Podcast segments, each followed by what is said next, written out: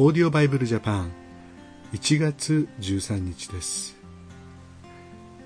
今日の聖書箇所は新共同訳聖書でマタイの福音書9章18節から38節です。お聞きください。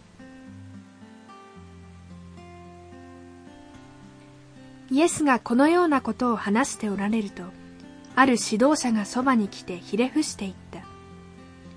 私の娘がたった今死にました。でもおいでになって手を置いてやってください。そうすれば生き返るでしょう。そこでイエスは立ち上がり彼について行かれた。弟子たちも一緒だった。するとそこへ12年間も患って出血が続いている女が近寄ってきて後ろからイエスの服の房に触れた。この方の服に触れさえすれば治してもらえると思ったからである。イエスは振り向いて彼女を見ながら言われた。娘よ元気になりなさい。あなたの信仰があなたを救った。その時彼女は治った。イエスは指導者の家に行き笛を吹く者たちや騒いでいる群衆をご覧になって言われた。あちらへ行きなさい。少女は死んだのではない。眠っているのだ。人々はイエスを嘲笑った。群衆を外に出すとイエスは家の中に入り少女の手をおとりになった。すると少女は起き上がった。この噂はその地方一帯に広まった。イエスがそこからお出かけになると二人の盲人が叫んで「ダビデの子よ私たちを憐れんでくださいと言いながらついてきた。イエスが家に入ると盲人たちがそばに寄ってきたので私にできると信じるのかと言われた。二人は「はい主よ」と言った。そこでイエスが二人の目に触りあなた方の信じている通りになるようにと言われると二人は目が見えるようになった。イエスはこのことは誰にも知らせてはいけないと彼らに厳しくお命じになった。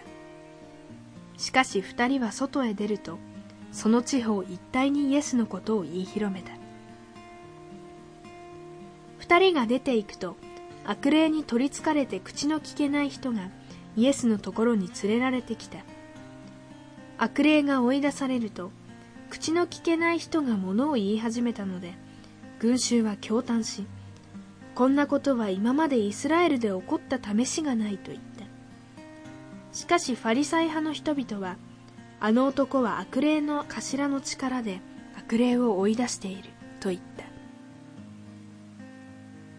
イエスは町や村を残らず回って街道で教え御国の福音を述べ伝えありとあらゆる病気や患いを癒された。また群衆が飼い主のいない羊のように弱り果て打ちひしがれているのを見て深く憐れまれた。そこで弟子たちに言われた。収穫は多いが働き手が少ない。だから収穫のために働き手を送ってくださるように収穫の主に願いなさい。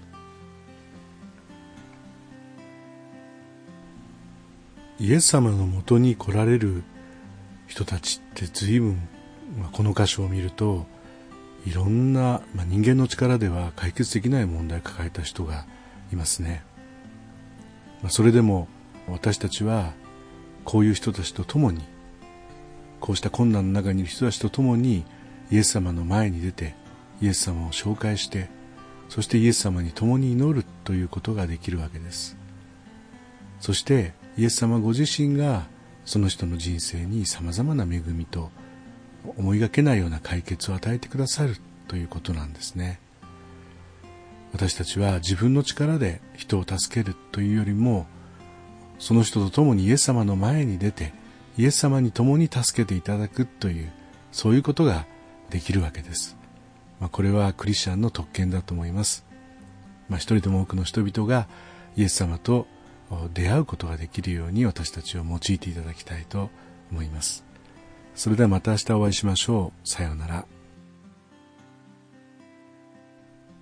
このオーディオバイブルジャパンはアメリカのデイリーオーディオバイブルの協力によりメッセージ小暮達也ディレクターティム・ジョンソンでお送りしました。